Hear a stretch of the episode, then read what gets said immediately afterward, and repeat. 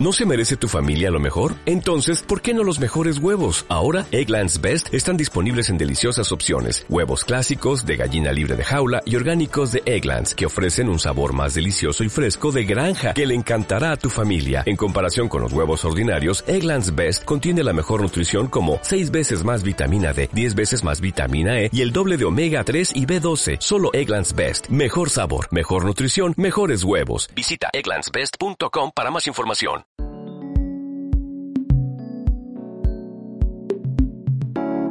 Narrativa sonora.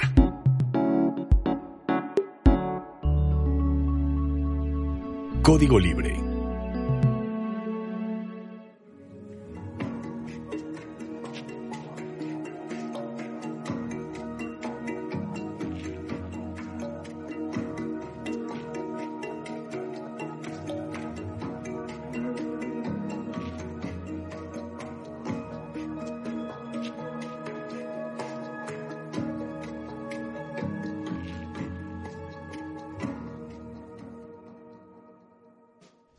Buenas tardes. Eh, excelente este jueves. Bienvenidos a este nuevo foro que se está iniciando en la Piedad este Michoacán, coordinado eh, por la Asociación Médica Piadense, eh, un servidor como su representante. Soy el doctor José Juan Hernández. Agradezco la presencia de la doctora Noemí que nos coordinará en este tema, en este octubre rosa, este, un tema demasiado importante. Doctor Jesús Martínez eh, Pegueros, de verdad, muchas gracias por estar aquí con nosotros. Un gusto tenerlo. Gracias. Este, gracias por la invitación. Eh, para nosotros es un gusto, doctor, de, conocer su experiencia y, esa pericia que tienen eh, en imagen, en diagnóstico, es muy importante para que para, para nuestros este, radio escuchas o televidentes de Facebook o de diferentes plataformas, esperemos sea eh, de, vital eh, enseñanza y sobre todo preventivo para, para evitar esta enfermedad tan, tan, tan catastrófica, ¿no? Y ocupando uno de los eh, primeros lugares que es el, el, cáncer de mama y no todo es COVID, porque también ahora durante estos dos años son enfermedades que se, que se dejaron, incluso se, se, se rezagaron, pero, pero siguen existiendo, ¿no? Eh, pues bienvenidos, eh, eh, empezamos con, con, el tema cáncer de mama, es el tema que nos compete en, estos, en este nuevo foro. Doctora. Doctora Gracias, buenas tardes y un gusto estar compartiendo aquí el tema con ustedes, maestro, y con el presidente de la Asociación Médica. Esperemos que este tema este sea el primero de muchos. Eh, por las circunstancias de pandemia, pues no hemos podido sesionar como lo hacíamos anteriormente, pero pues hay que ajustarnos y esperemos próximamente eh, tener más temas. Gracias.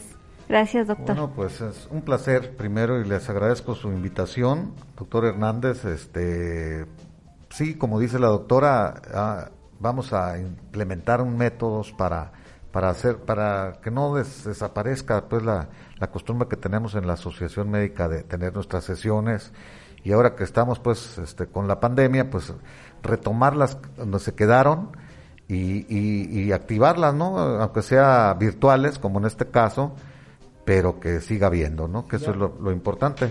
Es un, es un honor para mí iniciarlas, ¿no? Iniciarlas porque pues yo, la gente que me conoce sabe que me ha entusiasmado siempre este, el intercambiar ideas, el intercambiar conocimientos y un poco de experiencia ya también, pues ya estamos, ya estoy yo, ustedes están muy jóvenes todavía, pero ya hemos aprendido algo en este, en este camino de, en esta carrera tan extraordinaria que hemos elegido y en esta profesión tan bonita, ¿no?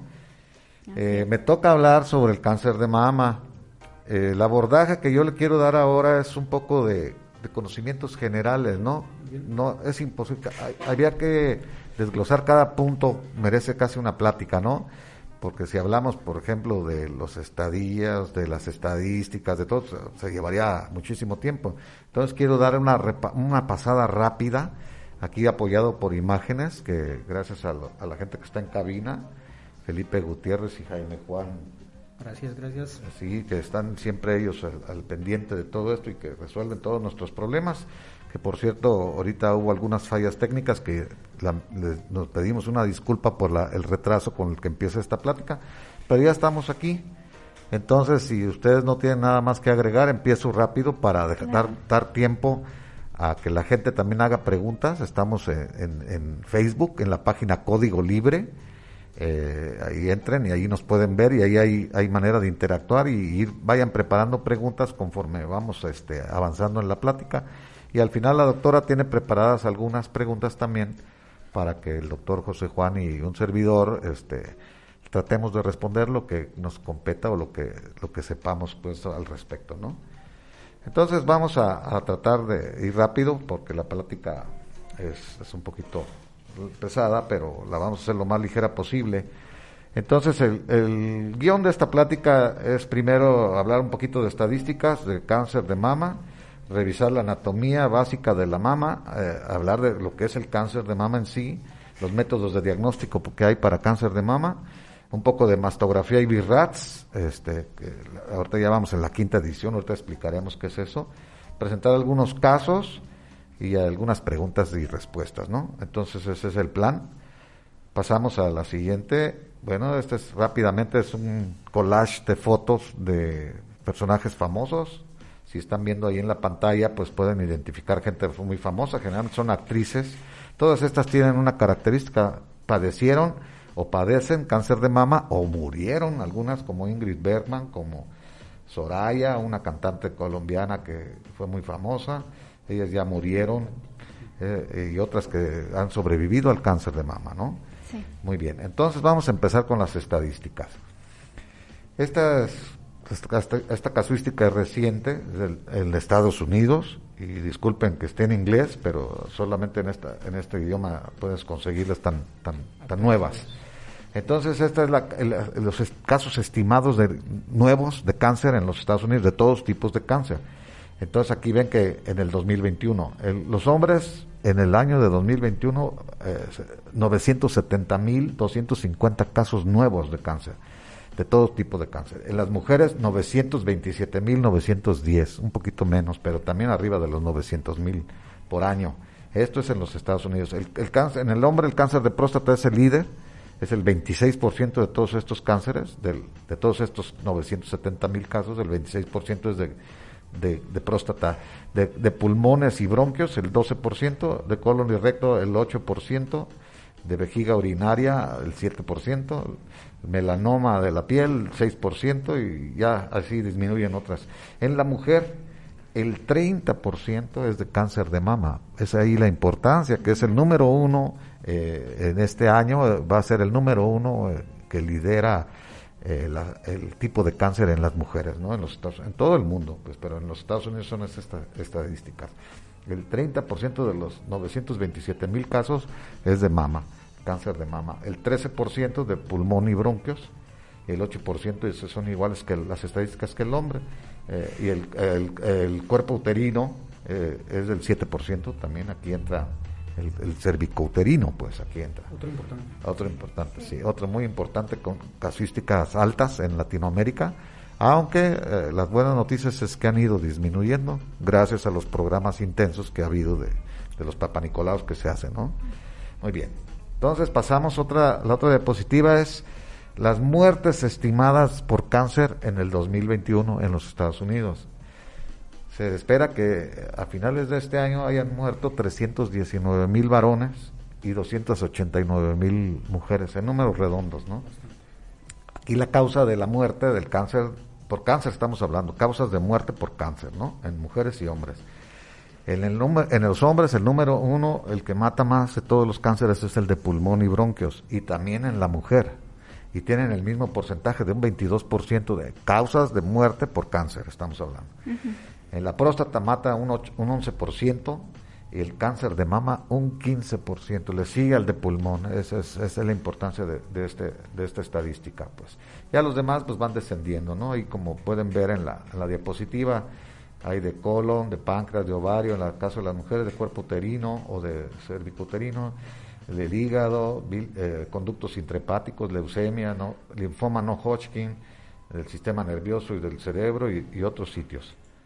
Muy bien, ahora, esta estadística también, eh, la probabilidad de, de, desarrollar cáncer en, la vida de una mujer, o sea, suponiendo que viva 100 años una, una mujer, Eh, es el, el, el, lugar, en todos los sitios, en cualquier sitio, uno de cada tres mujeres. Estamos hablando que llegó hasta la décima década, ¿no? O sea, en el, trayecto de una vida larga, una de cada tres mujeres va a tener cáncer, en cualquier lugar. De estos, de mama, una de cada ocho mujeres va a padecer cáncer de mama en los Estados Unidos. Para que vean la incidencia tan alta que hay. Una de cada ocho mujeres. De pulmón y bronquios, uno en 17 mujer. Estamos hablando de mujeres ya. De colon y recto, una en 25 de útero, uno en, 32, de la melanoma de la piel, uno en 40, linfoma no Hodgkin, uno en 52, tiroides, uno en 53, páncreas, uno en 62, leucemia, una de, en 78. De cada 78 mujeres, una va a tener leucemia. En una vida larga, estamos hablando de 100 años, así para que vean que en alguna parte de su vida se, tienen estos riesgos, ¿no? Y de ovario, una de cada 82.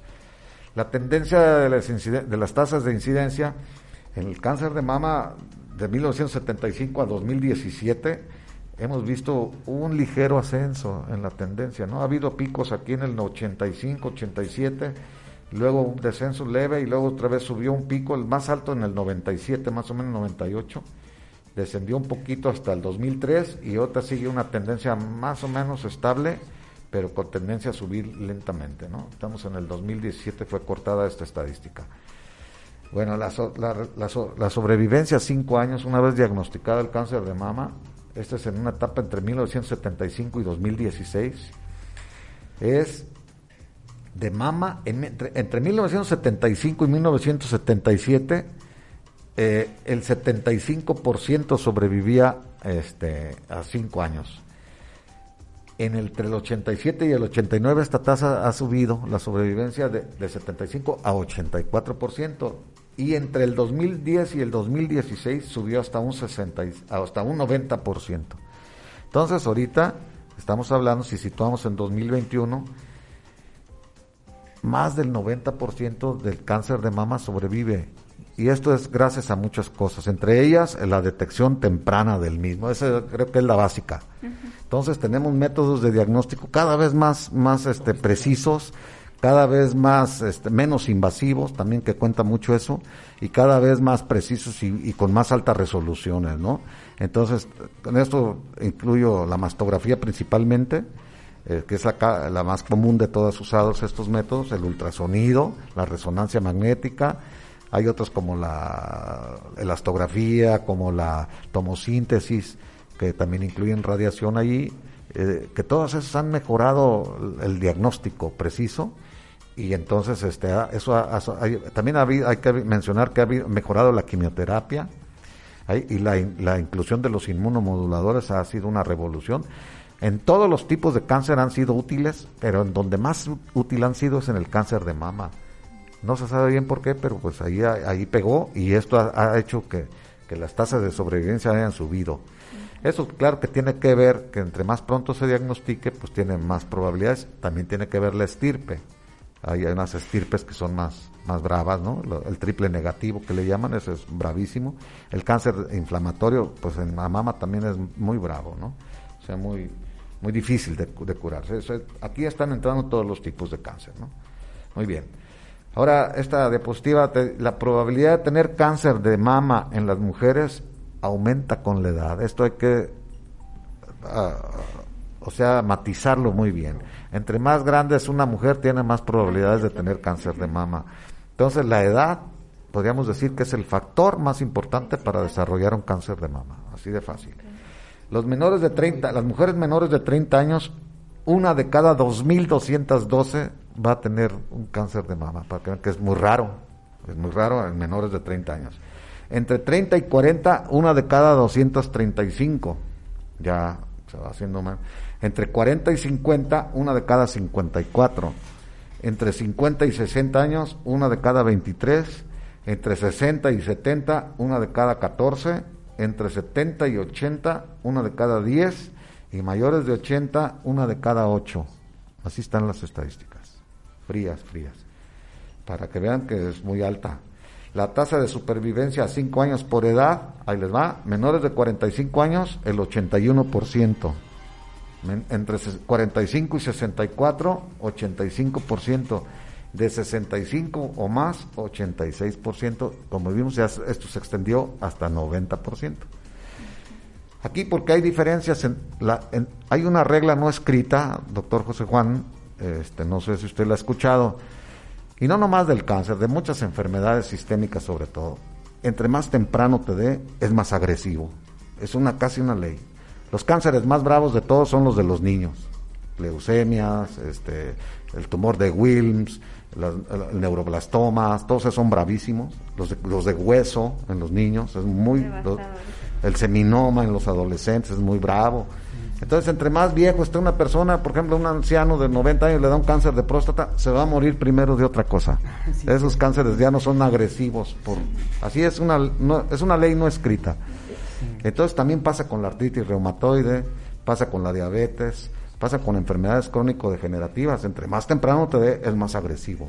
Yo creo que esto estaría relacionado, ¿no, doctor? A muchos, eh, multifactorial, pero una cosa muy importante que está ligado a algún gen que se expresa en un momento dado y te activa los mediadores inflamatorios y un cuerpo este joven, un cuerpo este con reserva que puede responder más a, a, esa, a esa lesión, pues es más agresivo.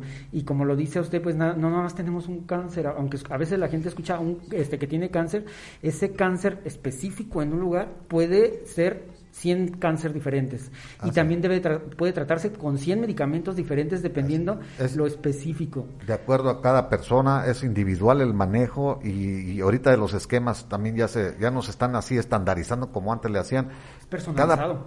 sí, ahora ya es personalizado y por eso te digo que los inmunomoduladores vinieron a, a dar otra otra otra estrategia de, de manejo con muy buenos resultados. Sí, doctor, y yo eso sí lo veo un gran adelanto en la medicina, porque es, es una eh, puerta eh, para no solamente ya el cáncer, la artritis reumatoide, porque eh, todos... Está abierto para casi todos los padecimientos crónicos degenerativos, ¿eh? está abierto, se está experimentando incluso ya bien entrado en muchas cosas que antes parecían cerradas a, la ciencia, y estamos hablando de padecimientos como el Parkinson, padecimientos como la, la esclerosis lateral amiotrófica o la esclerosis múltiple también. Muy bien, entonces seguimos. Estos son los estadios del cáncer de mama. El estadio va del 0, que es cuando es negativo, que no tienes, al 1, al 2A, 2B, 3A, 3B y, 4. Aquí la tasa relativa de supervivencia, pues el 0 y el 1 es el 100%, quiere decir que o, no tuvo, eso bueno, tiene que ver, o 1 que es in situ, el 100% tiene de curación.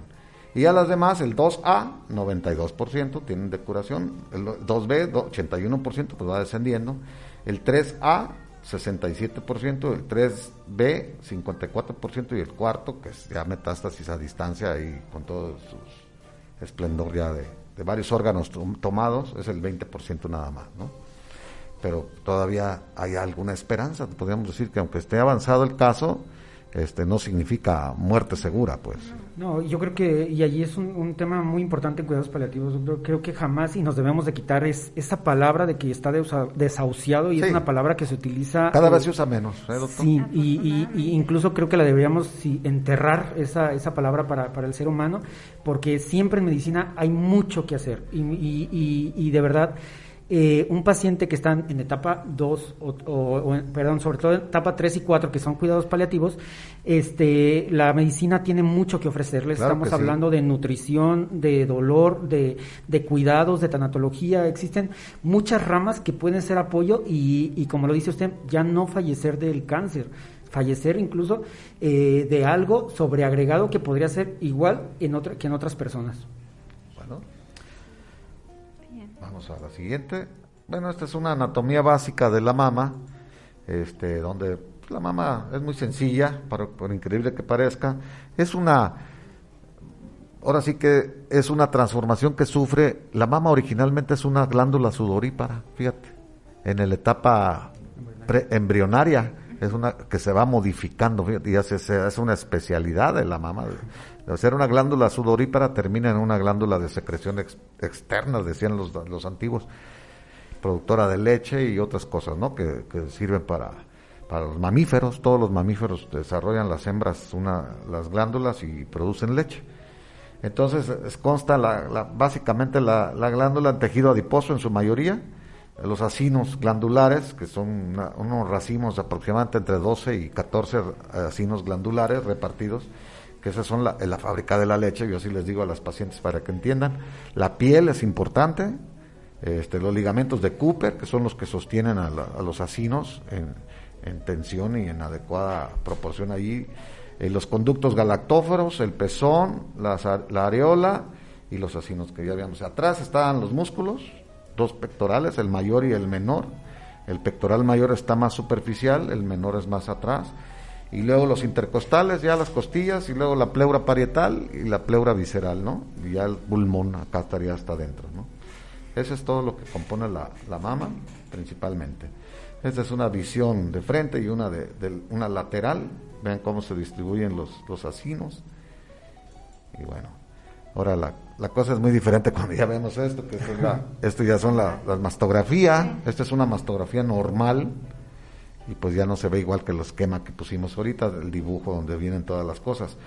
Bueno, pues para esto, por eso hay una especialidad al respecto, que es la, que yo, la que yo ejerzo pues es un entrenamiento especial para tratar de, al no vemos esto, descifrar lo que estamos viendo, conociendo bien la anatomía de la mama. Entonces sabemos que lo que predomina es el tejido fibroglandular, que es lo, más claro que se ve, y las zonas de, más oscuras pues son en realidad tejido adiposo, ¿no? que son los principales componentes que se ven en una, en una mastografía normal. Bueno, aquí viene un poco de controversia, pues a, la cómo debe de abordarse pues este el estudio de la mama no las pacientes se les aconseja que por lo menos una vez al año tienen que ser revisadas por un profesional de, la salud en este caso pues de preferencia un ginecólogo. Si no hay un ginecólogo a su alcance o están o ustedes tienen su médico familiar o médico general también es una opción porque son profesionales de la salud. Incluso hay enfermeras capacitadas para explorar adecuadamente la mama pero tienen que saber, tienen que tener un curso y tienen que saber, no nada más porque, a ver, yo no le tiento nada. Entonces aquí la, hago hincapié porque la autoexploración que tanto se fomenta en los medios y todo eso, realmente ha carecido ya de, importancia por la dificultad que hay en, en, la apreciación de lo que sienten las propias mujeres, esa es una. En segundo lugar, porque la gran mayoría de las mujeres no se toca totalmente su mama, ¿no? Entonces hay zonas que no se pueden explorar ni por los dedos de, los expertos, mucho menos por la gente que no sabe. Ahora, sí, sí es útil, es muy útil la autoexploración para detectar cosas que pues, la gente conoce su cuerpo y dice, ah, caray, aquí siento algo que no, que no sé qué es, ir a su médico, inmediatamente ir a su médico. Pero no hacerle la, la idea de que, pues yo creo que es esto, yo creo que es otro, porque eh. se equivocan muy, muy fácilmente. Y les voy a decir otra cosa. La mastografía detecta cosas que no, no, que todavía no son palpables incluso. Entonces, esa es la, eso es la importancia de la mastografía. Sí, yo creo que uno de nuestros sentidos, pues el tacto, eh, es más específico en ciertos seres humanos que pueden detectarlo. Eh, creo que no estamos tan desarrollados en el tacto nosotros. A lo mejor recuerdo un estudio este, este, en el cual eh, la gente este, invidente, ellos tienen mucho más sensibilidad en el tacto e incluso ellos los ponen en, en, áreas específicas para apoyarnos en, eso. Claro, en México pues no, no, todavía no se hace esta, eh, eh, esta reunión de personas, pero creo que sí es importante, muy importante, doctor, lo que está, lo que está comentando, no quedarse con la autoexploración, es importante, pero ya, ya detectaste una masa ya mayor. O, algo raro, no necesita hacer una masa, ¿no? Que ahorita vamos a ver un poco de los signos de, que son eh, que llamen la atención para ir a pedir auxilio profesional, ¿no? Bueno, entonces esta es una la, exploración profesional por alguien profesional de la salud. El ultrasonido mamario que e, es pues ahorita ya es un método muy muy al alcance de todo el mundo, antes era más más más raro, pero ya ahorita todo el mundo tiene ultrasonidos que no todo el mundo sabe usarlo. Doctor, eso, es importante, porque a veces eh, van con la idea de hacerse un ultrasonido y el, el doctor no es no es estimado. No, no, está capacitado. y les voy a decir otra cosa, muchos no tienen ni siquiera el equipo adecuado, ¿no? Que eh, el traductor para mama es, tiene que ser un traductor lineal y que tenga que sea multifrecuencia para empezar y que tenga por lo menos de 7.5 hasta de preferencia de 12 o de 14. Y eso para llegar a la profundidad del tejido que queremos ver. No, y aquí es al revés. Entre más la frecuencia es para cosas más superficiales. Entre menos frecuencia tienen es para más profundo. Entonces aquí se necesita de, alta frecuencia y, y también de, hablo yo de 7.5 en adelante hasta 14, por lo menos. Entonces, para ver lesiones este, de la mama, porque son superficiales y porque tienen que... Un traductor para abdomen no alcanza, no, son convexo, en primer lugar son convexos, en segundo lugar eso es para cosas profundas. Tendrían que poner, que eso hacen muchos, ponen un, una bolsa de suero o de agua como para provocar un aumento de la distancia y ver algo.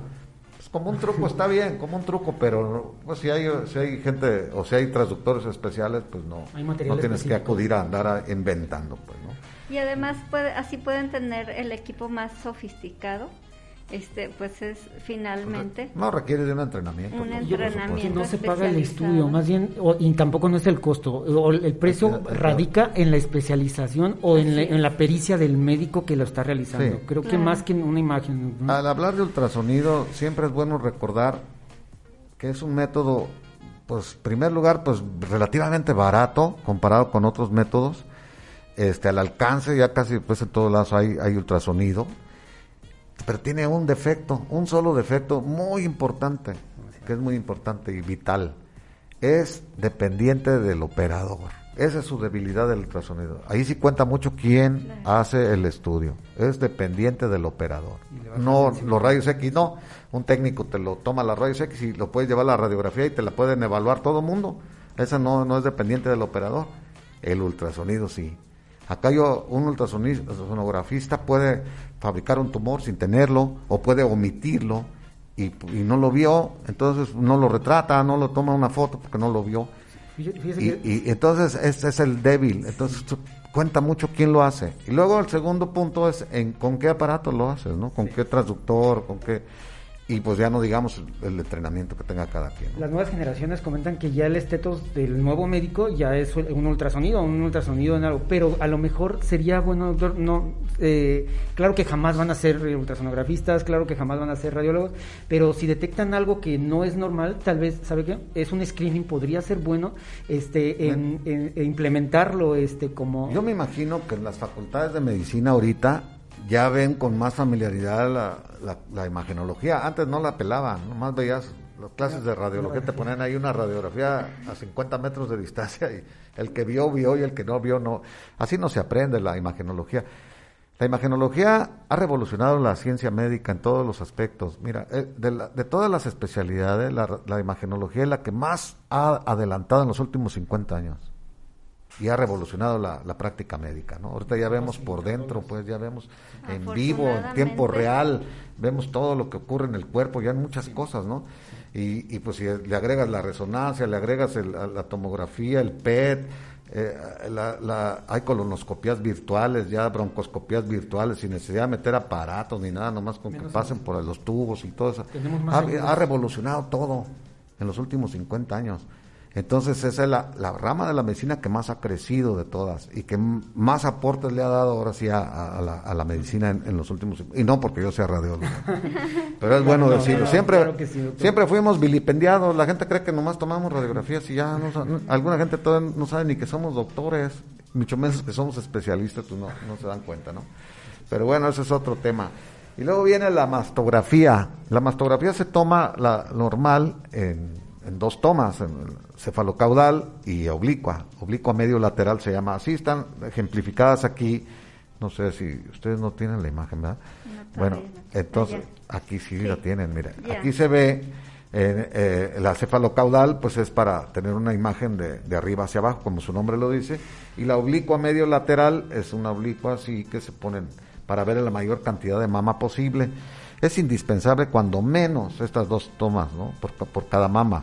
Se pueden tomar otras complementarias en caso que lo necesite, una lateral total, o pueden hacer una, una magnificación. Si ven una lesión pequeña con dudas ahí de que sea un ganglio o que sea otra cosa, le pueden poner la magnificación y toman otra toma ya nada más sobre esa área.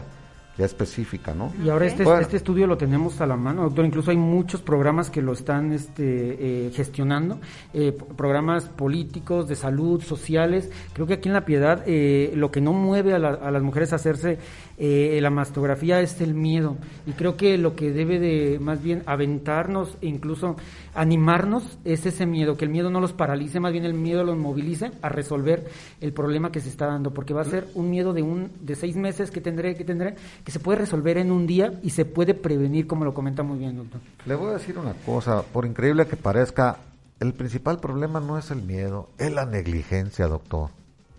Dicho por palabras de los propios pacientes, se lo digo, yo se lo transmito, no estoy inventando nada. Ellas mismas, oye, descubre un cáncer uno, señora, ¿cuándo se hizo la última mastografía? Pues hace 12 años, doctor. ¿Por qué no se había hecho otra? Pues porque no me sentía nada. Y entonces hasta que se sintió usted algo, sí, sí sabía que tenía que hacerse cada año, pues sí, doctor, pero pues no, yo decía primero Dios que no pase nada. O sea, ellos mismos te van, te van reconociendo que, que la, inmensa mayoría de los tumores ya avanzados que detecta uno es porque no van a checarse, ¿no? Yo creo que, doctor, que aquí estamos abriendo un parteaguas, esa negligencia o esa este, falta de información. Con este tipo de programas estamos abriendo una puerta eh, que a lo mejor le va a llegar la información, pero qué tal que le llega por otro lado, por otro lado, hasta que lo convenza. Ahorita, lo primero que les digo a la gente, yo cuando veo que alguien no se ve que, pues entonces esta gente a lo mejor no, no sabe, a lo mejor es ignorante de esto, pero ya no. Ya le pregunto, ¿sí sabe que? No, sí, hasta en las novelas sale, doctor, me dicen así. Es cierto, ya la gente ya no puede poner como pretexto que no sabía. Antes sí te decía, no, doctor, pues no sabía. Y antes sí jugaba un papel más importante la vergüenza. Ah, no, pues les daba pena que las vieran. incluso el machismo, que los esposos no dejaban que fueran.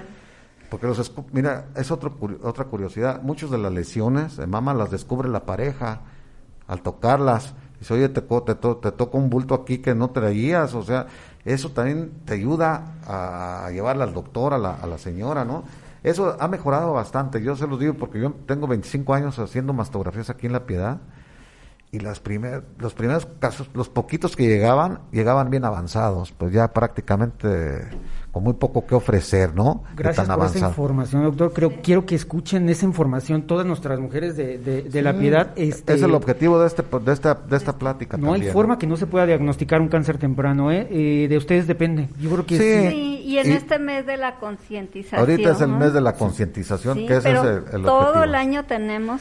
Todo el año hay este, servicios, sí. Y, y, también otra, el obstáculo del dinero, ¿no? Porque son, son en nuestro medio es caro pero en otros lados está regalado lo que se cobra aquí. Entonces, aquí lo que cuenta, pues estamos en una región relativamente pobre, donde la gente no, no le sobra el dinero, pues no, no trae mucho dinero. Pero aún así, hay maneras, como dice el doctor, hay campañas, hay camiones donde no te cobran o te cobran muy poquito. En el hospital regional también cobran menos que, que lo que cobramos en lo privado nosotros. Entonces, no hay, el Seguro Social también tiene, que, que, no tiene digital, bueno, no importa. Todo, yo me eduqué con la, analógica, entonces yo veo una, una mastografía que no sea digital y de todos modos es, diagnóstica para mí. Así es. Porque yo en, esa, en esas me eduqué, no existía la digital. Y en el camino te, te vas encontrando cada vez más, más imágenes más, más increíbles porque la tecnología va avanzando pero no quiere decir que no sirva, porque hay gente que dice en el seguro no las toman muy feas, no las toman feas, se ven feas comparadas con la con las digitales de ahora, pero no pasa nada, todos nos ve, algo sirve y no te cobran, o sea, tienes derecho, el derecho habiente tiene después derecho a tomarse una mastografía. ¿Qué es lo que pasa? Que a veces pues sí está ocurriendo esto que muchas veces no sirven los equipos y tienen rezagos ahí de meses que la gente está esperando la mastografía y no no no no llega, ¿no? Entonces se desesperan o el bulto que les, empieza a doler o algo y van al privado. Ahorita el mes de octubre, y no lo digo, a mí nunca me ha gustado publicitarme este, comercialmente, a mí en ninguno de los métodos ni, no, ni me interesa. Mm pero acudan con, ahorita el mes de octubre casi todos los gabinetes radiológicos, no, no casi todos los gabinetes radiológicos estamos, tenemos ofertas pues para la gente, ¿no? Entonces eh, vayan al, que tengan confianza, de preferencia pues que vayan a, donde haya buenos equipos y donde haya una, un buen diagnóstico, es un radiólogo responsable allí con eso importa, es lo que más importa. Tengo una amiga que se regala su mastografía por año, creo que en vez de regalarnos otra otra cosa, o, a tu pareja en vez de regalarte otra cosa. Te voy a decir que, llegaba antes, en, diciembre, que venían mucha gente, vienen muchos paisanos pues de Estados Unidos, dejan pagada una mastografía para su mamá. Doctor, este, yo ya me tengo que ir a Estados Unidos. Eso sí es un regalo, doctor. Y ahí está el teléfono de mi mamá, no quiso venir, pero quiero que, ah, muy bien, y yo pongo a la secretaria esa que llame, véngase ya, ya está pagada, usted nos va a regalar el dinero, y ya viene, y ya viene las señoras se la toman. muy buena Pero esa, esa es la, la transculturización en positivo que hay también entre los paisanos que van y vienen, porque allá en Estados Unidos se concientiza y saben de la importancia. Entonces vienen y le dicen a su mamá, yo quiero que te hagas una mastografía, ¿verdad? Porque allá en Estados Unidos a todo el mundo les hacen. Y el, el diagnóstico en Estados Unidos pues es muy oportuno para cáncer de mama. Pues sí, eh, están más adelantados que nosotros porque tienen más cultura médica la gente, eso hay que reconocerlo, y también tienen más disponibilidad, aunque es más caro, aunque es más caro los y, Y nosotros como médicos solicitarla, porque a veces, eh, sobre todo en la consulta institucional... Sí, hay muchos médicos, lo digo pues así ah, como tal, ¿no? No, no trato de ofender a nadie ni, ni herir susceptibilidades, pero muchos médicos sobre todo médicos generales, mire señora, usted no se palpa nada, yo tampoco le palpé nada, pues ¿para qué va? ¿Para qué se toma la mastografía? Así, esa es su, su idea. Ya, ya dije hace rato, la mastografía, uno de sus objetivos es detectar temprano, en caso de que exista un cáncer, agarrarlo cuando todavía no es palpable. Ahí por ahí tengo una diapositiva que ahorita se los voy a mostrar para que vean la, la etapa clínica de un tumor, lo que ocurre adentro de la mama, de acuerdo al tiempo. Muy bien, vamos a avanzar porque si no nos quedamos. Bueno, este es, este es, no todo es cáncer, pero estos son, así llegaban, miren, como esta paciente, ya cánceres avanzados, eh, ulcerados, infectados, con ganglios acá en la, en la axila, vean cómo se ve esto, ya es un cáncer muy avanzado. Hay muy poco que ofrecer en estos casos, ¿no? Este, como dice el doctor, siempre hay algo que ofrecer, pero vamos pues hay, etapas en las que puedes hacer más que en otras se pudo haber hecho mucho más ahora qué es el cáncer de mama vamos a, aquí una breve definición. El cáncer de mama es una enfermedad en la cual las células de la mama se multiplican sin control. Así es el cáncer en general de acuerdo al sitio. Son células que pierden sus réplicas habituales las transforman y las hacen inmaduras y van degenerándose y, cada vez se reproducen más porque eso tienen todos los cánceres tienen una eh, división celular más acelerada de, la, pierde sin control se llegan a ser descontroladas. Y existen diferentes tipos de cáncer de mama. El tipo de cáncer de mama depende de qué células de la mama se vuelven cancerosas. Así si es en el ducto pues es intraductal si es de la piel, pues, o si es de, donde sea, ¿no? De acuerdo a lo, que sea, al sitio que afecte, es el, el, o hay, hay muchos, cánceres. La mayoría de los cánceres de mama comienzan en los conductos o en los lobulillos, en uno de esas dos partes, el casi el 87%. El cáncer de mama puede diseminarse fuera de la mama a través de los vasos sanguíneos y a través de los vasos linfáticos. Cuando el cáncer de mama se disemina a otras partes del cuerpo, se dice que hizo metástasis, pues, o siembras a distancia. Ok, vamos a hablar un poquitito de los signos y síntomas del cáncer de mama. Esto es muy subjetivo, porque son muy sutiles a veces, a veces ni síntomas tienen las pacientes y a veces sí tienen bastantes síntomas y aún así no acuden muchas mujeres, ¿no? Aquí es muy importante esto, señalar, los signos y síntomas de advertencia del cáncer de mama pueden ser distintos en cada persona, eso eh, no, son iguales. Algunas personas no tienen ningún tipo de signos o síntomas, o sea, son asintomáticos algunas personas. Una persona puede descubrir que tiene cáncer de mama por medio de una mastografía de rutina o de screening, que así se llama. Sí puede descubrir un cáncer sin que tenga síntomas. No.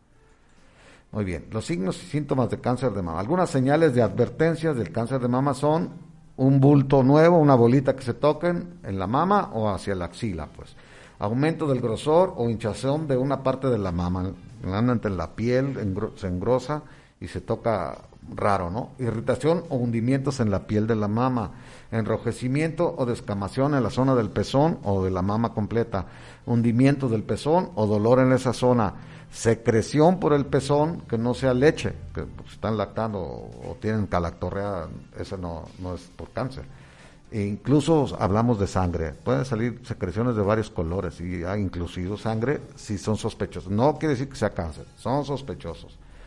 Cualquier cambio en el tamaño o la forma de la mama también es, de llamar la atención y dolor en cualquier parte de la mama. El dolor es todavía más subjetivo porque pues una enfermedad fibroquística que es muchísimo más común, también es, muy dolorosa en algunas personas y no tiene que ver nada con el cáncer, ¿no? Pero para esto hay que saberla distinguir a la hora de la imagen, ¿no? Con un ultrasonido, con una mastografía, esto de acuerdo a las edades, ¿no? Si tiene menores de 35 años, pues hay que hacerse un ultrasonido primero. Si es mayor de 35 años y tiene un bulto, hay que hacerse una mastografía, aunque sea basal, si vemos que era un quiste, bueno, ya la siguiente mastografía se hace a los dos años, hasta los 40 y luego ya una, una vez que llegan a los 40 cada año, ¿no? Tener en cuenta que estos signos o síntomas de advertencia puede darte con, otras afecciones que no son cáncer. También pueden ser un quiste, puede ser otra cosa y confundirlo con cáncer, ¿no? Doctor Martínez, y qué, bueno sería que tuviéramos un signo patognomónico que nos dijera, ¿sabes qué? Esto, esto es cáncer. No lo hay. Pero yo creo que aquí la base de, de, esta plática y que me de verdad abre este un, un, buen consejo de, se está resumiendo, detectarlo antes de antecedentes, mujer. Ese es el screening. Esa es la mastografía de screening. Ahorita voy a hablar un poquito de eso. Hay dos tipos de mastografía nada más, de screening o de escrutinio, para decirlo en español. A veces se, agringa uno sin darse cuenta. Usa uno mucho la palabra screening. En español se dice escrutinio. Quiere decir a ver qué hayas. A ver, tómatela de escrutinio, es que no tienes síntomas y a ver qué te encuentra. Ese es un escrutinio, ir a ver qué hay. En inglés se dice screening, pues es lo mismo. Y la otra es la, la diagnóstica, que ya tienes una bola, entonces ya no es de escrutinio, ya vas a ver qué es esa bola, ya tienes un motivo, ya tienes una razón o ya tienes algo que buscar. Eso ya no es de escrutinio, eso es ya diagnóstica. Vas a buscar qué es eso. Y bien especifica usted que pues también no, no, no se lo vamos a hacer a una, a, una, a una paciente de 25 años, sino que también hay edades específicas para pedir esos sí, aunque también no hay exenta, hablamos ahí pues de, de las posibilidades que le dé a la gente joven, son pocas realmente son pocas. Pero si tienes un antecedente directo de padres y, y en el, aquí se empieza por un ultrasonido que son inocuos, pues no hay radiación en el ultrasonido. Si ves que la lesión es sólida y tiene algunas características, pues conviene hacerle una mastografía también, tenga la edad que tenga, una mastografía nada más de esa mama. Así se empieza. El protocolo te dice que si es menor o está joven, primero un ultrasonido para caracterizar la lesión. Ahí tú vas a decir, el ultrasonido para lo principal que sirve es para saber si es quístico o si es sólido. Entonces, cuando es quístico, casi, casi, aquí ya, ya no hay patognomónicos, en pero el 99.9% de, de los quistes son benignos. Automáticamente casi eliminas la posibilidad. Yo en 30 años, en 25 años que tengo haciendo mastografía, solo he visto dos cánceres quísticos así aquí en la piedra. Sí, es, y es una pregunta es muy, raro, es extremadamente raro. Que comentan, y, uno de ellos fue de una doctora. Y ella porque se empecinó en que la operara, que no era un quiste, ella, ella sentía un quiste más como adherido a planos profundos, pues. Yo le dije, pues, es un quiste, doctora, pero yo no he visto cánceres en, en un quiste pues se empeñó y se empeñó y se hizo la, se lo quitaron y si era cáncer. Y creo que un apoyo también extra que tenemos, doctor, es la consulta del genetista. Creo que si tienes antecedentes este y familiares, eso no yo eso no lo teníamos este, aquí, este, antes. Aquí todavía estamos un poco atrasados, pero ya estamos cerca de Guadalajara, cerca de León, lugares donde sí te puede el BCR, el, el gen, buscar los genes ya más específicos, BCR1, BCR2 para ver si tienes este más o, si la mujer tiene pues este la tendencia la tendencia a heredar un cáncer de mama, ¿no? Muy bien. Aquí, bueno, ya no, no quiero... Eh, eh, factores de riesgo del cáncer de mama. Esto también es muy importante para la gente y para los médicos, ¿no? Que sepan también. Los principales factores que influyen en el riesgo de una persona incluyen ser mujer. Ese es uno de los... Porque también hay cáncer de mama en el hombre, pero solo el 1%. De 100 cánceres de mama, 1% es para hombres y 99 para mujeres. Entonces, ser mujer es un factor. Sí, ya nada que no podemos modificar. Y el otro es hacerse mayor, lo que dijimos hace rato. Entre más envejeces, tienes más, posibilidades, más riesgos de tener cáncer de mama. Factores no modificables. Sí, no modificables. Entonces, la mayoría de los cánceres de mama se detectan en mujeres de 50 años o más. Ahí empieza ya el pico a, subir la, la posibilidad. Aquí también es controversial. instituciones como el seguro y como el, el, el ISTE no tanto, pero he visto en el seguro más, donde no le toman mastografías entre 40 y 50 años a la gente, que hasta que cumplan 50 años. Aquí hay, aquí hay varias razones, aquí otros motivos fuera de la medicina. Uno de ellos es la falta de presupuesto. Entonces, de ese modo, la población de mujeres de entre 40 y 50 años, pues, aunque el riesgo no es muy alto, significa un 8%, ¿eh? un 8%. Entonces, para el que no lo tiene, pues es, es, muy bajo, pero para el que le da, es muy terrible que, que, descubras un cáncer nada más porque no te lo quisieron hacer en el seguro, porque no, no llegabas a los 50 años. Ese es un error muy grande, a mi manera de ver. El otro es que te lo hacen cada dos años allá. Y es por ahorrar dinero porque no tienen presupuesto. Aquí de una vez voy a, decir algo muy importante que lo estoy tocando, casi clave de, este, de esta plática. Muchos médicos, yo a esta plática, este tipo de pláticas he dado varias en la Asociación Médica y siempre empezaba yo preguntando, a ver, aquí hay ginecólogos, se les ha dado a ginecólogos, se les ha dado a, médicos generales, a todo tipo de, público médico. Levante la mano aquel que piense que se debe de hacer la mastografía cada dos años o más, más retirado. Nadie la levanta. Bueno, ¿Por qué no le va? Aquí sería bueno que la levanten porque vamos a discutirlo. a lo mejor tienen razón y yo estoy mal. Yo estoy sugiriendo que se haga cada año, pero si alguien de ustedes tiene una razón más poderosa, yo estoy abierto a, discutirlo y a, cotejar ideas. Nadie se anima. Entonces mucha gente, pues dice el doctor que cada dos años, doctor, pero no le dicen por qué, no, nomás, porque, bueno, cada tres, o así, haz de cuenta que es lo que se le ocurra en la mente. Y eso es un grave error. Se pierde, les voy a decir por qué. Les voy a decir por qué. Porque esto responde a, aquel que tiene dudas de que para qué le hago gastar si no tiene nada, para qué esto. Ahí les va. La Asociación Americana del Cáncer y otras agrupaciones en Estados Unidos concluyeron que no se le puede dar ventaja a un cáncer de mama más de un año. Esa es la razón. Ahí les va. Suponiendo que tienen un cáncer de 2 milímetros pues todavía no se va a ver, o sea, es difícil que lo captes, pero en un año lo captas, al siguiente año. Y esa es la mayor ventaja que le puedes dar un año. Al siguiente año, ese que tenías dos milímetros acá, ya, va, ya lo vas a ver. En cambio, si te esperas dos o tres años, le diste otro año extra a un tumor que no le podías saber, que, que, que, a veces eso marca la vida y la muerte de una persona. Entonces, no se le debe de dar mayor ventaja que un año a un tumor. Esa es la razón por la que se debe de hacer cada año la mastografía todas las mujeres mayores de 40 años. Ojalá que el público que nos está viendo, que, que transmita. Que entienda, que, entienda esto, porque a veces hablamos en lenguaje médico, los médicos a lo mejor lo entendemos rápido, pero la gente va a decir, bueno, pues, ¿qué querrá decir el doctor? No se le puede dar ventaja a un tumor. Tiene que, si, si hay algún, vamos pues, a veces tú dices, ah, caray, aquí estoy viendo algo. Por eso pedimos que lleven la, la anterior. A ver, tráigame el otro estudio. Aquí no estaba. Esto acaba de pasar este año. Entonces está, así es como queremos agarrar los cánceres. Así es, el caso de que haya cáncer, agarrarlo temprano y, tienen mucho mejor pronóstico, independientemente de la estirpe. cambia el transcurso de la vida de la Cambia todo, cambia todo. La familia, la sociedad. Eh, todo. Ok, aquí van ya una serie de factores que son muchos de riesgo del cáncer de mama. Hablamos que ser mujer es uno, el más importante, y luego le sigue la edad, que también.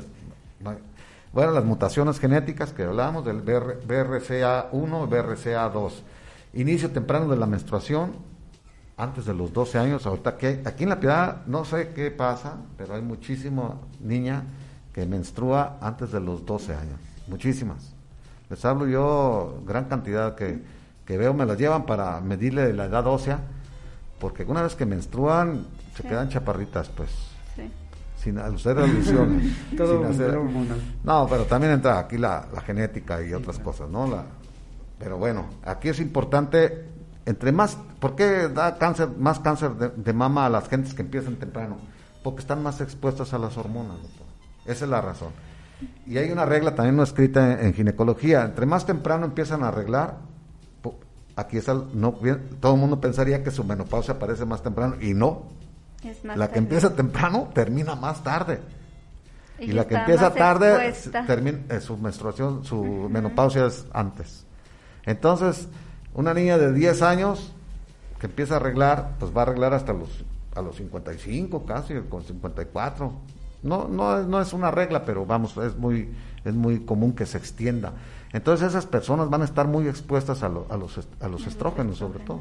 Y tienen más riesgo. Tienen más riesgo de tener cáncer. Esa es una de la, la, explicación por qué las que empiezan temprano a arreglar tienen un poquito de más riesgo. El embarazo tardío o ningún embarazo también es un riesgo. La gente es más frecuente el cáncer en la gente que nunca se embarazó, sí, es más frecuente. O que, o que tuvieron un embarazo a los 40 años, pues esas entran como como si casi como embarazo tardío, pues. Mayores de 30 años le llaman ya embarazo tardío. Ahorita ya es muy común que apenas se andan casando a los 30 años, pero esos ya son convencionalismos sociales que no tienen que ver con la con ahora sí que con la naturaleza del ser humano, ¿no?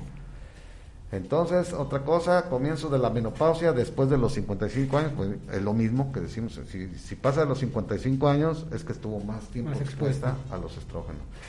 No mantener eh, físicamente, no hacer ejercicio también, tener sobrepeso, las, en, las personas obesas es más frecuente el cáncer de mama. y sobre todo porque la obesidad es una enfermedad, es un, es un estado inflamatorio constante. Constante. Y luego las mamas densas, aquí también, esto, esto, hay gente que tiene las mamas más densas que otras, esas mamas son más propensas a desarrollar un cáncer, no quiere decir que te va a dar cáncer, pero eso es más propensa. eso se diagnostica en las mastografías de escrutinio, cuando ves las mamas muy densas, normalmente les ponemos birrat cero, ahorita hablamos de eso, cero quiere decir que no, no, no, te, no queda una conclusión. Y para ahí tiene que usarse otra modalidad, en este caso el ultrasonido. Entonces el ultrasonido te sirve para quitarle el cero y ponerle o un 1 o un 2 o hasta un 5. ¿Usted considera, doctor, que todas las mastografías deben ir acompañadas de un ultrasonido? Mira, los cánones no dicen eso. Dicen que nada más los que tengan una lesión sospechosa, pues se pasa a caracterizar la lesión al ultrasonido. Yo tomé decisión personal, eso lo digo, es una decisión personal, no, no, no, no, en primer lugar, porque no afecta a nadie, eso es lo primero. que Acuérdense del no nochere, no dañar primero, no, los médicos no dañamos, no debemos dañar. En segundo lugar, porque no se los cobro, entonces lo puedo hacer. Y yo me doy el lujo de regalarlo, porque tomé esa decisión, no, bueno, eso es otra cosa. Entonces, las pacientes que se hacen una mastografía conmigo, se les hace un ultrasonido también. Entonces se van doblemente revisadas por dos modalidades distintas yo me quedo tranquilo, más tranquilo, y ellas también. O a lo mejor ellas más intranquilas porque se llevan un diagnóstico pues que no les Pero es una buena oportunidad porque si no se Pero si ustedes me preguntan, ¿debería de hacerse así? No. La respuesta es no, no, no, no lo he leído en ninguna parte que a todo mundo le tengan que hacer ultrasonidos. Pero son bueno, estudios complementarios, ¿no? Es un estudio complementario y pues creo yo que, mientras no se los cobre está bien. Malo que yo se los cobrara, entonces sí. No, y es más completo y así ya eh, bueno, yo lo que he visto es que eh, cuando, cuando la mastografía te sugieren un ultrasonido, pues si ya estás en el momento, se aprovecha. que la paciente a lo mejor no tiene el recurso y ya no la vuelves a ver o vas a decir Lo que pasa es que eh, el, todo mundo todos los gabinetes te cobran el ultrasonido. Eh, pues, es, que no es no está mal, o sea, lo tienen que cobrar porque es otro estudio. Yo soy el que estoy mal, doctor, o sea, yo, lo regalo, pero eso yo lo decidí hace mucho tiempo, ¿no? Sí, pero si quitáramos que lo económico, que no se puede quitar, pero si quitáramos lo económico y el especialista en radiología en ese momento quiere hacer ultrasonido porque su ojo diagnóstico de radiología necesita ultrasonido para quedarse tranquilo, ya lo dice usted, es decir, para dar un buen diagnóstico ultrasonográfico y radiológico. Pues yo me acostumbré ya ¿eh, a, a, contar con esa modalidad, entonces pues, si veo algo si veo una bolita que yo sé que va a ser un quiste, pues nomás lo corroboro y listo, ¿no? Ya, oye, no fue quiste, fue fibroadenoma, bueno, no le hace, pero el ultrasonido me sacó de esa duda. Sí. Ahora, me ha tocado también, no es lo más frecuente, pero me ha tocado ver radiografías normales, mastografías normales y a la hora de hacerle el ultrasonido un cáncer avanzado, ¿eh? Que no se detectó en la mastografía. También hay, hay falsas, falsas positivas, falsas negativas se llaman esas. Entonces el ultrasonido te sirve también para aclarar, pero eso no es frecuente. Sí, incluso lesiones aparentes también, porque incluso las podemos clasificar en BIRRA 3 o 4, también eh, eh, no es un, el gol estándar, la imagen sería el histopatológico en todo caso, pero tiene alta sensibilidad y especificidad para, ¿cómo se llama?, para, para, para diagnosticarlo. Y claro, no les vamos a hacer a todos este histopatológicos, ¿no? Sí, ahorita vamos a hablar un poquito de la especificidad, sobre todo en la mastografía. Ok, eh, deseamos más, más factores de riesgo, el usar terapia hormonal combinada como reemplazo hormonal después de la, en la, menopausia. Muchas mujeres requieren un poquito de eso las expone también a, que tengan un cáncer de mama. Por eso se usa muy limitada y en personas que ya le tomaron una mastografía y se cercioraron que no tenía un problema. Porque si tú das hormonas a una persona que tiene un, tumor, le disparas el, tumor. Entonces, tomar anticonceptivos también tienen un ahí es muy es un es débil el marcador pero sí sí está se, eh, se, alcanza a ver más frecuente el cáncer en personas que usaron mucho tiempo anticonceptivos por lo mismo los oleajes hormonales. Antecedentes personales de cáncer de mama. Si usted ya tuvo un cáncer de mama en un, en un, y se cura puede tener otro en la otra mama más probablemente que una persona que nunca ha tenido cáncer. Eso también cuenta no es frecuente, pero bueno, sí, sí existe, ¿no? Uh, ¿Qué más? Antecedentes personales de ciertas enfermedades de las mamas que no son cancerosas también, como la mastopatía fibroquística, este, los fibroadenomas, este, todo eso un poquitito elevan la posibilidad de que tengas un cáncer, ¿no? Antecedentes familiares de cáncer de mama, sobre todo lo que dijimos, los con los genes positivos y, y, directos, sobre todo hijas, madres, abuelas que hayan muerto de cáncer de mama o, o que la hayan padecido aunque no hayan muerto también Tratamientos previos con radioterapia, esto sobre todo la gente que ha padecido linfoma de Hodgkin o que les se ven radiadas en el pecho, este, tienen que, o gente que con fibrosis quística, que les han tomado fibrosis, hablo de la, la gente confunde la mastopatía fibroquística con la fibrosis quística, que son completamente diferentes. La fibrosis quística es un padecimiento congénito y es afección casi pulmonar y pancreática y, un poco de, de, de las glándulas sudoríparas también. Pero bueno, esas gentes tienen muchas radiografías desde niños, les toman las niñas, pues estamos hablando de las niñas en este caso, les toman tomografías, se ven expuestas a mucha radiación durante toda su etapa, entonces esas son más proclives a desarrollar un, cáncer de mama por la radiación.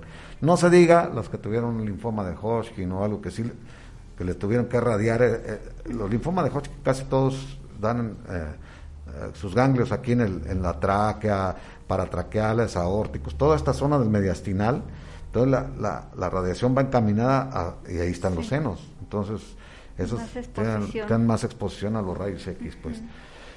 a la radioterapia para especificar, porque los rayos X hay diagnósticos y hay, y hay, hay, curativos, que eso es la radioterapia. Y es una exposición sumatoria, ¿verdad, doctor? No se quitan. Este, no, es, acumulativa incluso. Entonces, la, también ha evolucionado la tomografía computada, por eso también tiene su...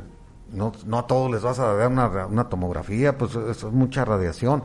Claro que ahorita ya con la con las variantes que hay de, equipos nuevos de multi, multicortes, y todas esas helicoidales y todas esas cosas son han reducido mucho la radiación, pero aún así son, es mucha más radiación que, que, que la mastografía así.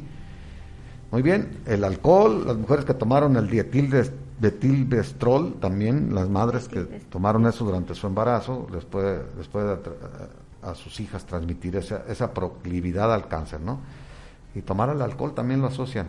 Bueno, los métodos de estudio y diagnóstico de cáncer de mama, aquí viene la autoexploración, ya hablamos de ella, casi no tiene ya un valor así médico, ¿no? Así importante. La autoexploración es muy, muy limitada y necesita, como dijo el doctor, a veces estar especialista en, saber, hay cursos incluso para que la gente sepa autoexplorarse, pero ya no, no tiene el valor que tenía antes, ya, ya ahorita somos más cautos porque ya contamos con métodos más, más buenos y, y, que no, vamos pues, la, autoexploración no sustituye jamás una mastografía ni a unos ultrasonidos ni nada.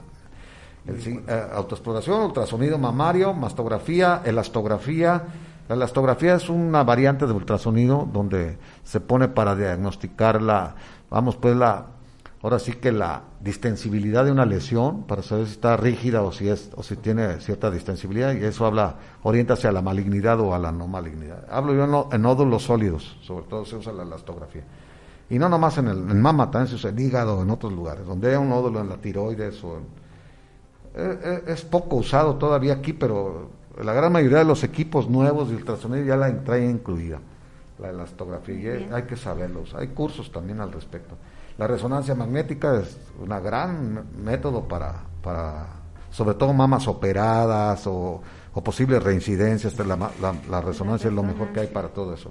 La tomosíntesis, decíamos, es una, perdón, me, me pasó una diapositiva, la tomosíntesis es como una tomografía de la mama.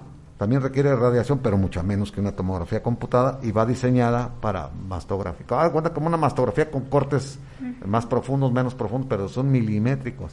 Y eso te da una acuciosidad diagnóstica increíble. Esto es principalmente para lesiones dudosas, que tú la ves y dices, no suena, no, la mandaré a biopsia, no la mandaré a biopsia, y a veces ni la biopsia te saca de, de, apuros. El ultrasonido automatizado, eso es otra, otra cosa nueva que tenemos que anunciar ya a la gente. Todavía en México no creo que hay, creo que hay uno en la Ciudad de México y otro en Monterrey, no sé de más. Este es un ultrasonido que te lleva, ahora sí que Haz de cuenta que tiene un coil, una antena como el de las resonancias para mama. Te ponen la, mama ahí y el ultrasonido te hace todo solo. Casi le aprietas un botón, es automatizado. Entonces te hace un es multiplanar, oblicuo, lateral, todo, y luego lo reconstruye como, como una computadora, te lo reconstruye todo y puedes hacer cortes ecotomográficos, así se llaman. Es, es, extraordinario, nomás que es muy caro. Está en pañales aquí en, América Latina, pero en Estados Unidos, en, Europa ya se usa. Pero es muy caro, el estudio sale caro. Eh, la mastografía contrastada igual, aquí casi no se usa. A veces hay, hay contrastes también este, para mama, para detectar este, lesiones específicas y, pintarlo. Y el PET, el PET, pues la, emisión de positrones, la tomografía por emisión de positrones, pues eso es para ver actividad tumoral en cualquier parte del cuerpo. Es una cámara especial. Y ahorita ya generalmente son TAC PET, son, son, son aparatos que traen TAC y PET, las dos cosas. Entonces haces la tomografía y ves algo y, te das el PET. Eh, claro que también no hay muchos aquí en México porque es muy caro y generalmente lo usan nada más los, los oncólogos. pues Muy bien. Entonces, el tratamiento del cáncer de mama, bueno, el cáncer de mama se trata de varias maneras. Esto depende del tipo de cáncer y del grado de, diagnóstico. En el momento que lo hagas, el, grado de diseminación también y el, tipo de el estadio. Las personas con cáncer de mama a menudo reciben más de un tipo de tratamiento. Pueden ser cirugía y pueden ser quimioterapia o las dos cosas. Puede ser eh, quimio y radio. Pueden ser mixtos los tratamientos. Entonces, hay cirugía que es casi siempre, ahora hay por cuadrantectomías, hay este de media mama, hay, ya más específicas, ya, ya se acabaron casi las, las mutilantes, pues que, automáticamente te quitaban la mama. Todavía las quitan en algunos casos, pero ya no ya no sistemáticamente como antes, ¿no? Entonces ahora hacen pruebas, si ven que está, si es in situ, pues no le hacen más que una lumpectomía se llama, cuando quitas la pura bolita y se acabó el problema algunos les dan quimios de refuerzo o, de, o, radioterapia de refuerzo. Bueno, aquí estaba, estaría muy a, a que hubiera venido el doctor para que nos Bueno, la, quimioterapia, pues ya lo sabemos, que es fundamental casi siempre en todos los tipos de cánceres. La terapia hormonal ya también es, también importante. Hay inhibidores de estrógenos y todo eso para que evitar que haya recidivas. La terapia biológica, los inmunomoduladores y todo eso. Y la radioterapia también es útil útil en esto. Y todo, pues yo creo que va encaminado, perdón, a, este, a bloquear ese crecimiento este, a nivel este, celular, a nivel núcleo, este, de que no se siga reproduciendo. Este, por eso antes eh, la, quimioterapia, pues se les caía el pelo, este, ahí alteraba la, una fase específica de la replicación celular. Y aquí lo importante es que se ha evolucionado tanto que ya no afecta a tantas células, ya se va específico a la célula este, que, que Digamos que, que, cada vez eh, está siendo más específico, pero todavía hay, hay algunas es inevitable, todo, depende de los esquemas. Hay algunos eh, medicamentos de quimioterapia que tienen más efectos secundarios alusivos a la, alopecia o que se te caiga el pelo otros tienen más a vomitar, otros tienen hepáticos, daños hepáticos, todas esas cosas. Entonces aquí lo que hay que ver es en qué estadio está y qué tipo de cáncer es. Y eso es lo que va a decidir. Como ya hay más opciones, puede haber gente que ya le pueden, ya ni se le cae el pelo algunas, pero a otras se le va a tener que caer el pelo porque tienen cierto tipo de cáncer que solo responden a tal o cual. Ya no, ahí ya no me compete hablar de eso porque no lo sé. Ya son campos de los quimioterapeutas y, y de otras gentes, ¿no? pero sí hay que especificar que ya hay muchas opciones, ¿no? Eso sí. Sí, ahí el oncólogo también se divide pues en el quirúrgico y en el de, este, clínico. Los quimioterapeutas y los radioterapeutas es otro y, los oncoquirúrgicos es otro. Bueno, el objetivo, aquí vamos a entrar ya en materia de lo que es la mastografía. El objetivo, esto lo tomé del libro de Copans, que es la Biblia de la, mastografía. El objetivo primario de la mastografía es la detección del cáncer clínicamente oculto con la esperanza de interrumpir su historia natural antes de que provoque metástasis en otros órganos, previniendo o retrasando la muerte del paciente. Esa es la mastografía. Este es un lenguaje médico, pero, bueno, se lo vuelvo a repetir, el objetivo primario de la mastografía es la detección del cáncer clínicamente oculto. Ese es el objetivo que todos queremos que si vas a detectar un cáncer, que lo alcances a detectar antes de que lo sienta el paciente con la esperanza de interrumpir su historia natural antes de que provoque metástasis en otros órganos, previniendo o retrasando la muerte del paciente. Así de importante. Ya decíamos que hay dos tipos, la screening o escrutinio y la diagnóstica. Pues un estudio que evita la muerte de la paciente. Entonces, este, bueno, pues tomada tiempo. Eh, es el estudio casi que más muertes evita una, una vez practicado. La mastografía de, escrutinio tiene una sensibilidad que es la probabilidad de detectar cáncer de 68 a 92%. Bastante. Un poco amplia, pero, es bastante eh, la especificidad, que es la probabilidad de diferenciar de benigno o maligno, es del 80 al 86%. Ha subido, ha subido este, un poquito más, ya cada vez estamos más acuciosos en, eso, ¿no? Bueno, aquí los hechos negativos discutibles. No todos los tumores se ven en las mastografías, de acuerdo. Hay unos, lo que decía hace rato, los detectas en el ultrasonido sin que salgan en la mastografía. Sí. También se ven muchos tumores benignos, también es cierto. Y confunden al, al, al, al médico, al radiólogo. Y también se ven tumores malignos que, pues, hagas lo que hagas, no va a modificar la, la historia natural. Eso también es cierto. Estos son los hechos negativos de una mastografía. Ahí le van los positivos indiscutibles, los otros son discutibles, estos son indiscutibles. Permite el reconocimiento del tumor antes de que sea palpable, eso es indiscutible. Permite al extirpar el pequeño tumor interrumpir el curso de la enfermedad, lo que dijimos ahorita. Permite en esa etapa la realización de cirugías cosméticas no mutilantes, o sea que preserves la mama. pareciera no importar, pero es muy importante. Las mujeres mutiladas tienen traumas. A, nivel cognitivo, a nivel social, a nivel incluso cultural en nuestra región, este sí, sí, sí es algo muy catastrófico. Esta, esta diapositiva me encanta a mí, la historia natural del cáncer de mama. Aquí, mire, los años, se supone que tú tienes ya tres años con el cáncer de mama y tienes 100 micras, mire, o sea, apenas el microscopio lo vería, imposible de diagnosticarlo. Toda esta etapa es oculta. Estos son por años, mire, a los 5 años, 6 años, 7 años. A los 7 años ya empiezan a, verse. 8. Y a los 8 años se vuelve palpable. Ya tienes 8 años con el cáncer. Y mide un centímetro a los 8, a los 8 años. Y ya puedes sentir la canica ahí. Pero no quiere decir que no, la mastografía lo detecta. Aquí lo que buscamos en el diagnóstico precoz. Aquí se supone que el tiempo de duplicación de las células tumorales es de 100 días. Cada 100 días aumenta de tamaño, lo duplica. Por eso desde micras a palpables, ¿no? O sea, aquí ya, pasa toda una línea muy interesante.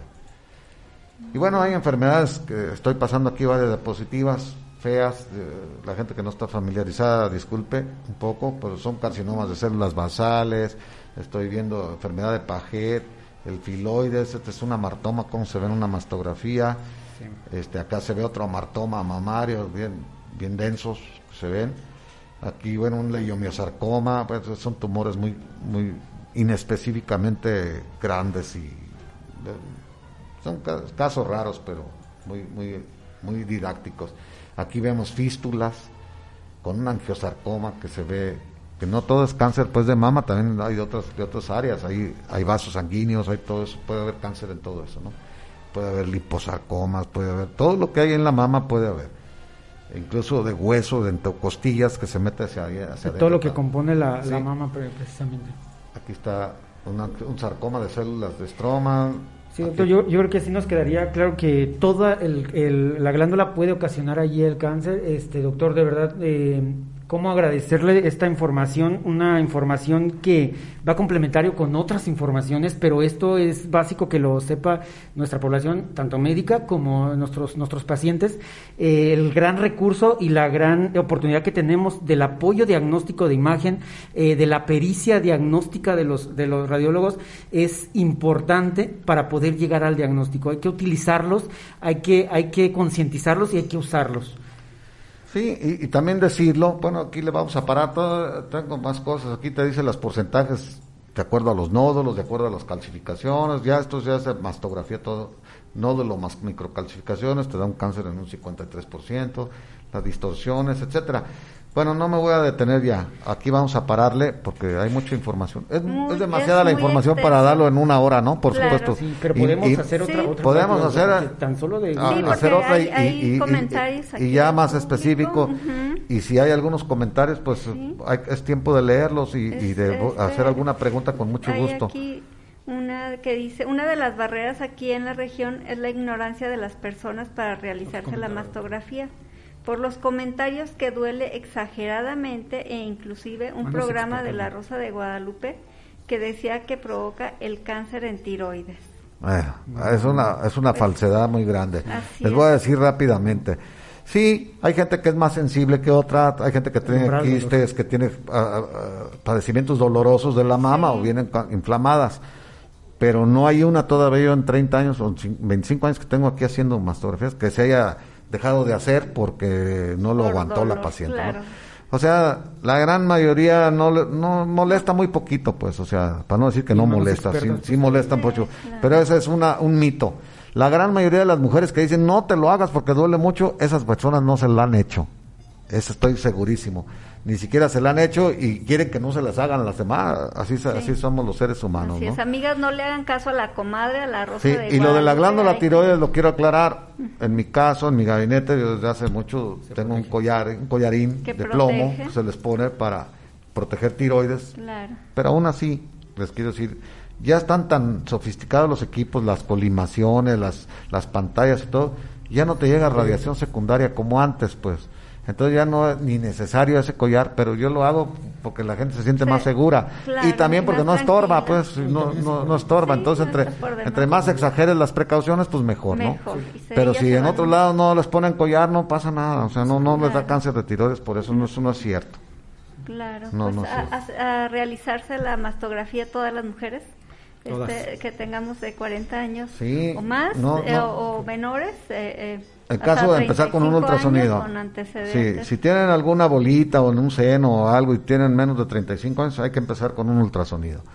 Y ya si el ultrasonido te sale una, una lesión sospechosa, entonces se hace mastografía nada más de esa mama.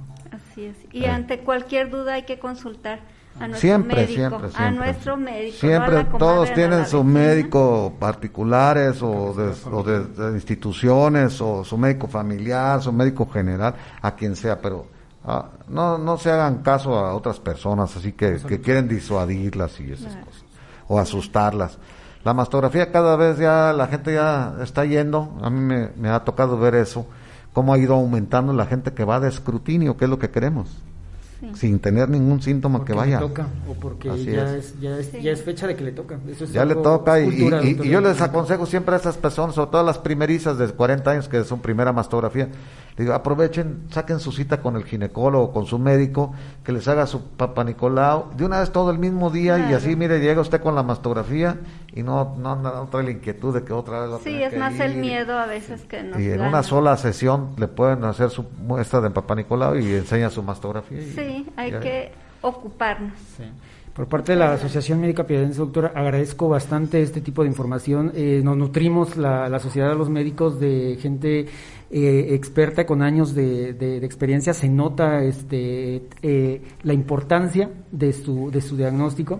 Eh, doctora Noemí, muchas gracias, Este, a todos nuestros... Pues gracias por invitarme también a ustedes y, quedan pendientes pues muchas cosas. Yo estoy disponible cuando me ocupen, ya saben que yo jalo siempre con la asociación y, pues vamos y, y, vamos a, a resurgir la asociación. Ahorita es tiempo, ojalá que esta primera charla pues sea, haya sido útil a la gente que nos escuchó y nos vio, si nos pudo ver por Facebook, este, y decirles que va a haber más, ¿no? La asociación aquí está vivita, ustedes la representan ahorita y a mí me da gusto participar. Gracias, doctor. Nosotros tenerlo, tenerlo en, este, en el foro, tenerlo en la Asociación Médica Piadense, de verdad es... Con mucho gusto, ¿no? Yo siempre he pertenecido y nunca he dejado de ser, ¿no? Gracias, doctor. Gracias. Gracias, doctora. Gracias a todos. Y gracias a todos. Gracias, Código Libre. Muchas gracias. Gracias.